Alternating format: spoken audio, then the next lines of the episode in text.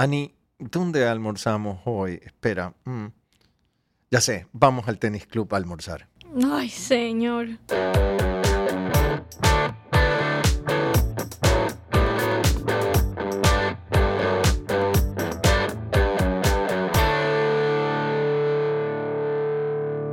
Bueno, cuéntame esto de los clubes de Guayaquil, Ani. Ah, conversábamos el otro día cuando pasamos frente a uno de ellos y, y ¿qué decías?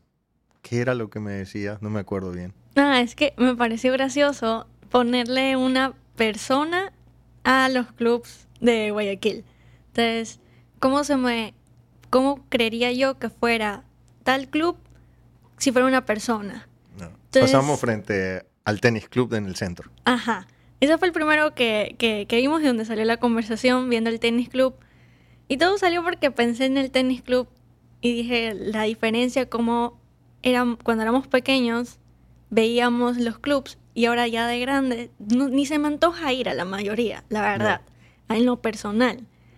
Y viendo el tenis club, pensando en lo que habíamos pasado allí, todas las experiencias, tanto buenas como malas, em, no sé por qué me imaginé a un señor sentado en el salón, en el comedor del tenis club, que hace un salón medio extraño, medio Eh, antiguo, digamos. súper antiguo. Sí. Y dije, un- pensé en un señor sentado en ese salón, un señor muy mayor, sentado, Mayor que yo. mu- mucho mayor. un señor así que ese señor ya es un abuelo, Ya, grande, calvo, que estaría ahí sentado dirigiendo todo el mundo.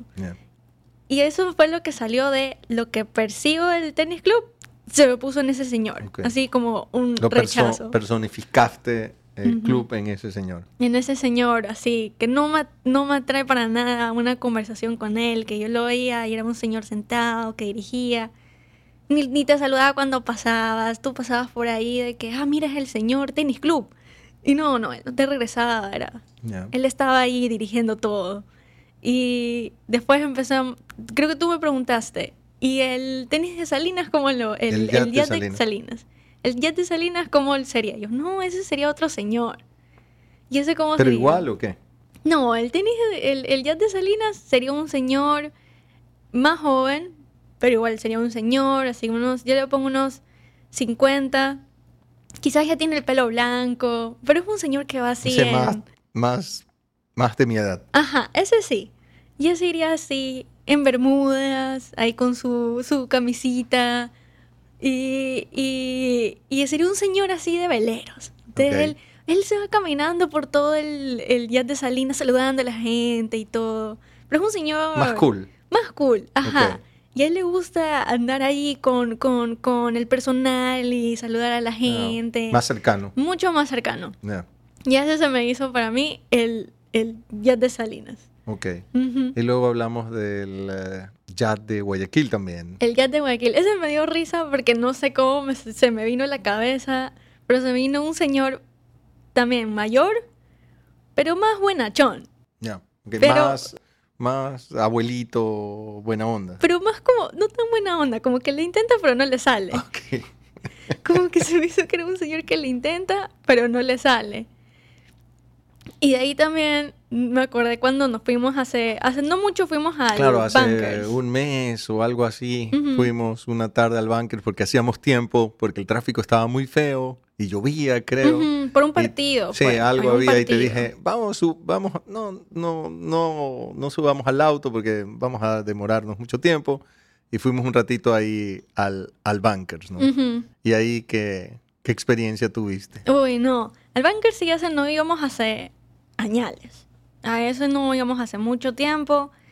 Y el bunker siempre ha sido, pues, eso, como un lugar muy oscuro y muy de señor. O sea, yo siempre lo he visto como muy masculino. Muy masculinos. Y eso como que no, no, no lo veo tan abierto. Y, pero fuimos y había muchísima gente. y Sí, gente que no, no hubiéramos pensado que estaría en el bunker. Claro, sí.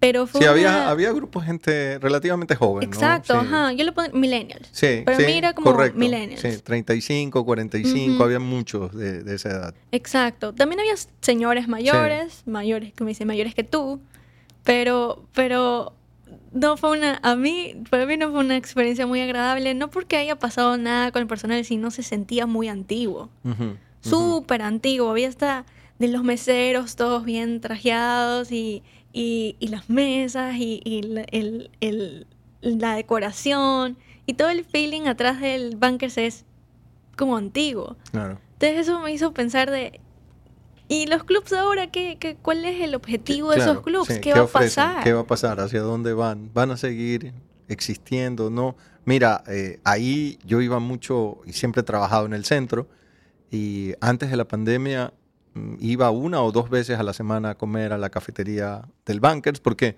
no había mucha más oferta ahí en el centro para almorzar. Em, la Tasca de Carlos, que ahora se llama la Tasca del Centro, y eran los únicos dos lugares. Pero ahora tienes esa oferta de la calle Panamá, que además yo soy fanático, y ya no voy a comer al, al Bankers porque eh, me parece eso, o sea, es como algo más antiguo. Eh, calle Panamá tiene cosas nuevas, diferentes, una atención distinta.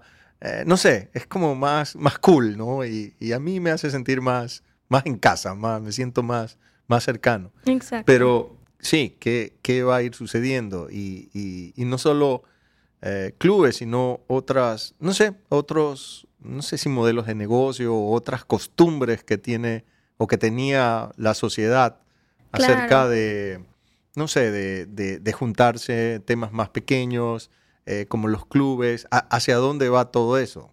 Claro, porque yo no sé qué tan como appealing o qué tan como gustoso sea para otras generaciones ese tipo de cosas que antes sí era para generaciones más antiguas. Porque mira, el, en cuanto a los clubes, tú llegas a un punto en el que llega a cierta edad, porque sobre todo mujeres, que si ya tu papá ya no es parte, o sea, ya ¿Cómo era la regla? Que creo que si te casas y tu esposo no es sí, hay socio, que ya, hay una cosa así media rara. Sí, sí, si ya te casas y tu esposo no es socio, ya dejas de ser hija de socio. Exacto. O si cumples una edad X, ya dejas de ser hijo de socio. Y yo digo, sí, dentro de todo, que, que, puede ser otro tema de, de eso, de, del esposo es el que tiene que ser, pero más allá es, realmente van a, van a, a querer sacar su, su sociedad en esa o porque cuál era, para iniciar, cuál era el objetivo de querer pertenecer al club. Y ahora realmente ya está de la mano con lo que un joven o lo que la, generación siguiente quiere. Porque, como dices, era más este lugar donde estar, no sé si quizás con estar en el círculo social que tú querías pertenecer al círculo social que, en la que tú pertenecías y juntarte con las mismas personas. Pero ahora ¿Eso es lo que quieres o quieres otra cosa? Claro. Porque el YAT, yo no sé si la gente va tanto es por estar en sociedad o es para estar con los equipos del YAT. Porque quieres usar lo que el YAT te ofrece, no tanto es la parte social. Entonces, ¿en qué momento nos podemos cambiar en lo que la otra generación quería y lo que nuestra generación quiere? Claro, yo creo que hace algunos años, y en el caso mío y, mis papás, este, era como ir a juntarte con gente que conoces, amigos, gente que, con quien te relacionas. Eh, pero no sé si eso las generaciones nuevas la, la están buscando. Aunque yo tengo mi teoría que sí un poco, porque justamente lo vimos en el caso del Bankers.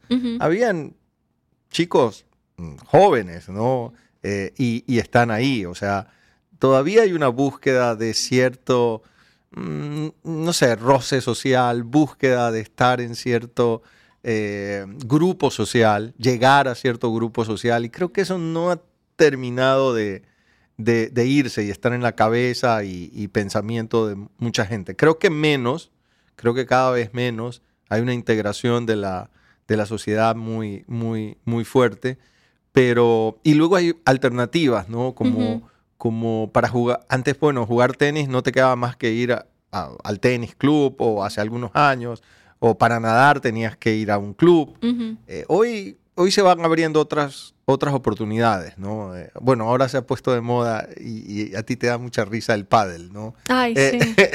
este, me da tanta risa, me río demasiado de los TikToks de, de, hombre masculino con el pádel, me da mucha risa. Mi jefe juega pádel y que hago es reírme de él cada vez que tiene una, una lesión por su pádel.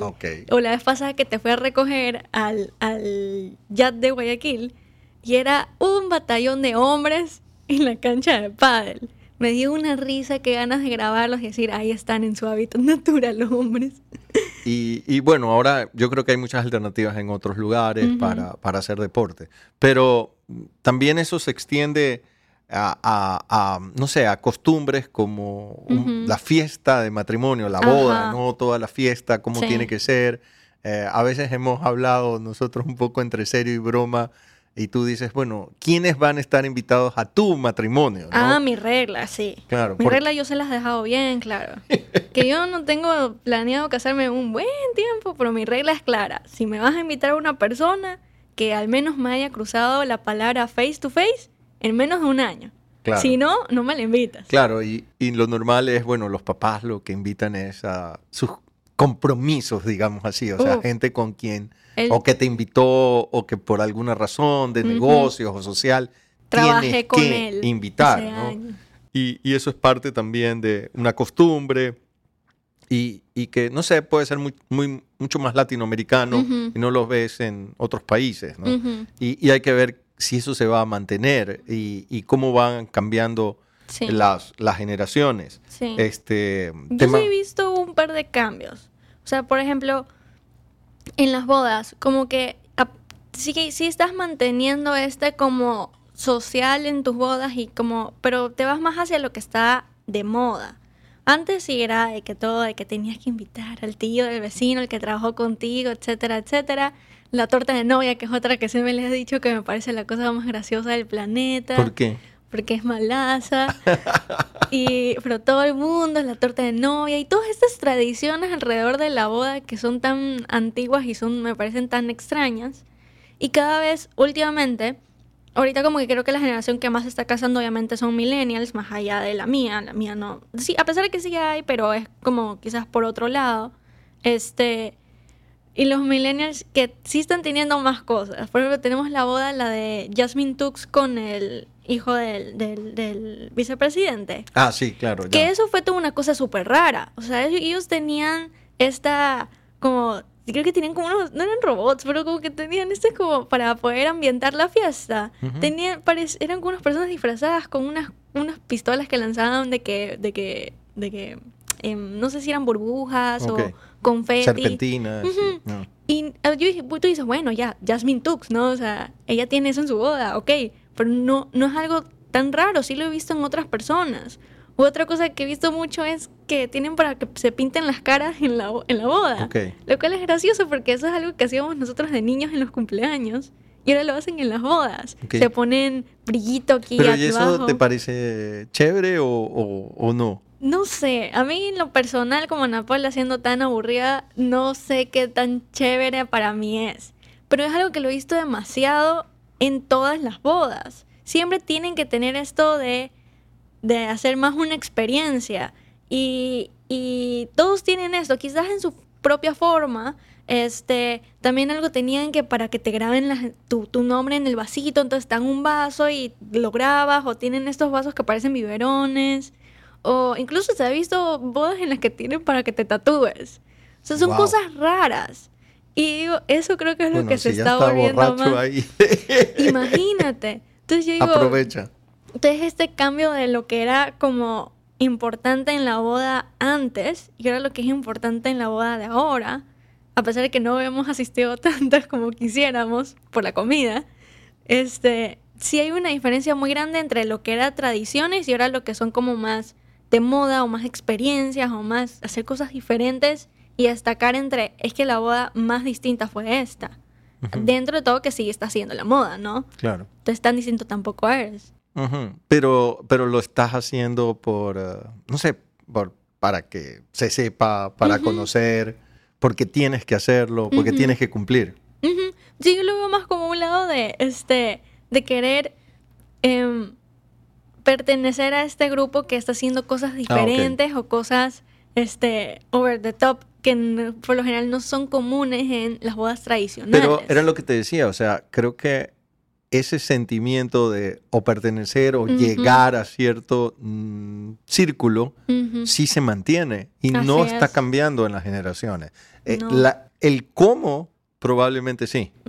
Puede ser pero, diferente. pero eso es algo como que creo yo que no ha cambiado tanto esa mentalidad de, ah, quiero llegar a pertenecer a este círculo, quiero llegar a pertenecer a este grupo de. Eh, claro, ya no es de la misma forma que era antes, pero sí las personas mantienen esto a pesar de las, de las, de las diferencias generacionales.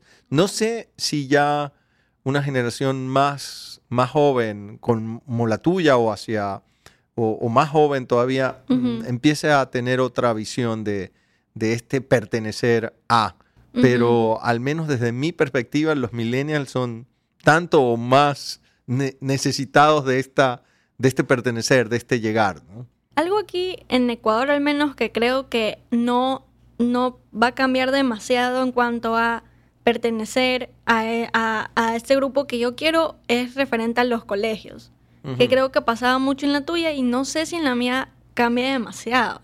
O sea, yo creo que poner a tu hijo en un colegio lo decides un poquito, bastante, en base a a qué grupo va a ir, con qué persona se va a relacionar. No tanto a nivel educativo, quizás. Claro. Eso sí no sé qué tanto podría llegar a cambiar. Claro, muchas decisiones de es que mi hijo, mi hija va a tal colegio porque va a estar y va a ser compañera de tal o cual persona. Y mm, la parte académica, digamos, puede quedar en un segundo plano. Sí, yo eso no, no, no podría ponérteme tan personal debido a que no creo que podría pensar pronto en dónde poner yo a mis hijos. Pero por lo que he visto de los padres jóvenes y generación quizás un poco más millennial, sí le he visto todavía este quiero poner a mi hijo en este colegio por esto, no tanto porque sea el colegio más prestigiado, sino más porque está, que es también va un poco de la mano por la zona donde vives, ¿no? O sea, tú decides vivir en una zona por tal razón y quieres un colegio por la zona por tal razón. Entonces, no, ese no creo que podría llegar a cambiar demasiado. Yo creo que ese sí se va a mantener. Otro que también creo que quizás se mantenga, pero ese sí le estoy enfocando, esperando tener un poco más de visión de cómo lo vemos, es dónde trabajas. Ese también es, es importante dónde trabajas. O sea, no, no quieres trabajar en un, en un lugar que quizás em, no están nombrado. O sea, te gusta trabajar en un lugar de trabajo que la gente se queda, oh, vaya, trabajas ahí. Por ejemplo, alrededor de los bancos, trabajar en los bancos y en qué banco trabajas. Eso de siempre como que, oh, vaya. Y entonces quizás en otros, otros puestos de trabajo no sea, oh, vaya.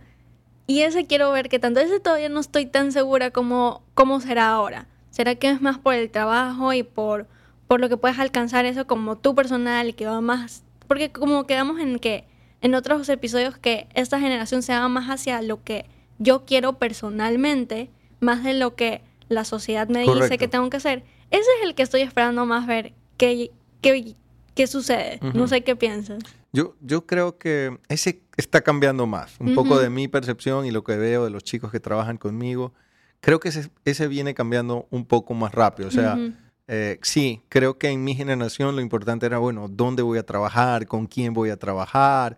Eh, sí, poder decir, no, es que trabajo en tal o cual lugar y, ese o oh, vaya que, tú dices es muy cierto. Pero hoy sí, yo percibo mucho una búsqueda de esto es lo que quiero lograr, este es mi propósito, este es em, las ganas donde quiero desarrollarme, lo que quiero aprender y y, hay muchas empresas eh, pequeñas, no tan conocidas, eh, que, te ofrecen esas oportunidades, ¿no? Exacto. Y bueno, y lo hablamos en otro capítulo, eh, no estás esperando una carrera de 30 años en un lugar, sino retos y que te puedas ir moviendo rápido y, y, y, además que te dé una calidad de vida que estás esperando, ¿no? Exacto. Sí, o sea, trabajo en un lugar o vaya, pero, pero, pero no, estoy feliz, no es lo que quiero. Eh, tengo que ir a trabajar ahí a la oficina, gente ahora esperando trabajar remoto, desde la casa, tener mucha más libertad, que eso no significa, como hablamos, menos responsabilidad, pero sí poder manejar tu tiempo de, mejor, de mejor manera. Eh, pero sí, yo creo que, yo creo que el trabajo viene cambiando, pero mm, se me hace simpático cómo hay mm, temas como este en la parte social que la evolución no es tan grande, los cambios no, no son tan grandes.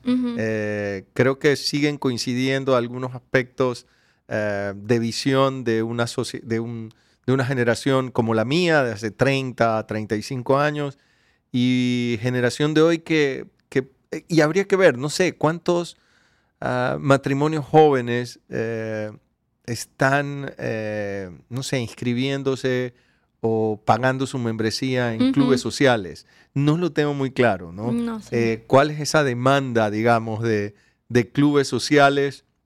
Eh, ¿Ha caído o no ha caído? Pero bueno, ves, eh, en- los que hemos ido, están llenos, hay mucha gente y hay mucha gente joven, ¿no?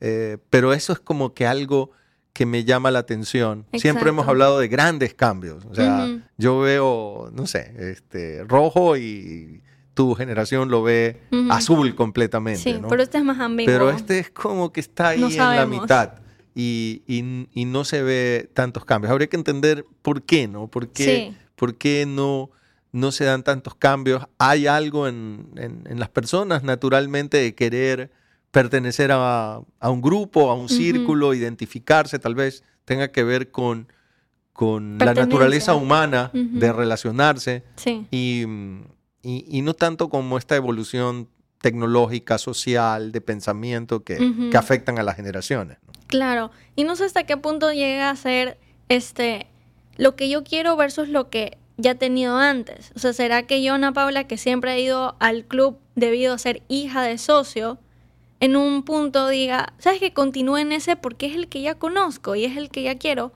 O no sé, miré a otro que sea que se, se va más de la mano con lo que yo quiero como eso que te decía las instalaciones. Me gusta jugar pádel, me voy a la que tenga cancha de pádel, no creo que eso suceda, pero algo así. O llega un punto en el que digo, ¿sabes qué? Todo lo que me ofrece lo puedo tener en otro lado y quizás no, no sé qué tan importante para mí sea en ese punto lo social y lo pertenecer.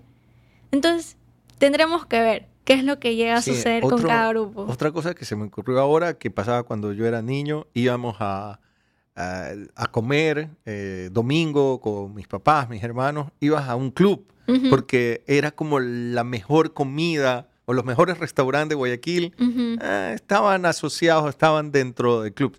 Hoy, en cambio, no. No, para Me parece nada. que la comida de los clubs sigue siendo como que muy tradicional Súper. y más bien ha habido un desarrollo de gastronomía Afuera. afuera muy interesante. Los mejores restaurantes no son parte de clubes.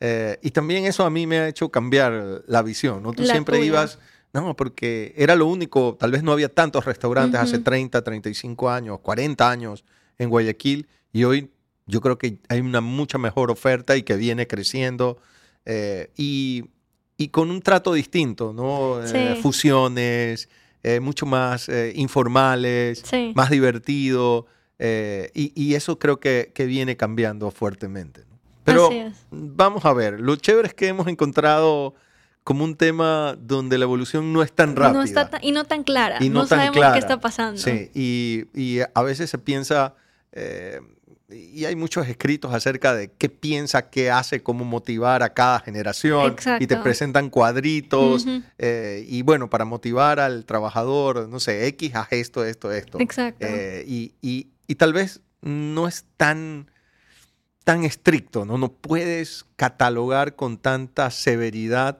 cada generación. Y hay algunos aspectos donde hay una visión transversal, no, Sí. no, no tan sesgada, no tan cerrada. Que quizás se va hasta a cada persona, más allá de, del grupo. Porque a veces sí, tenemos unas, unas em, como características o comportamientos súper del grupo, de la generación, y hay otras que quizás nomás sea referente a la persona. O sea, a mí me dices, vámonos al, a un club y yo, ay, señor, no, no, no. no, y eso, ir a almorzar al club, uy, no. no. O sea, no, no, no es algo que, que me llame la atención. No sé si podemos irnos a otro lugar que no sienta esa presión. Hay como una presión de club alrededor. Ok. Que también puede, se extiende a restaurantes, ¿no? Porque el tema lo agarramos en una conversación que sucedió alrededor de los clubs, pero que hemos sacado otros temas. Que también puede irse hacia restaurantes. Hay ciertos restaurantes que tienen este sentimiento un poco más, sí, un poco más como social y únicamente vas por eso, no vas por la, porque te Claro, gusta y por la tal vez la experiencia. comida no necesariamente es la mejor. Quizás no, porque hay muchos que, uy, no, no, no, la comida no está nada buena, pero vas porque ya es el que, ya perteneces a ese, y es el que tiene cerca, el que es fácil, pero no, yo no sé qué, qué, qué llegue a pasar como, como generación así a un grupo, no sé qué pueda llegar a pasar referente a los clubs, sería divertido ver ¿qué sucede? Todos, todos se eliminan, imagínate. Bueno, eh, creo que hay un tema interesante. No hay tantas diferencias al, al, al, a la larga y uh -huh. que es un poco lo que queremos siempre este, contar, ¿no? Uh -huh. eh, cómo vamos acercando generaciones. Y creo que este es un tema donde no estamos tan lejos. No, para nada. Tendremos que ver qué sucede. Será divertido. Genial.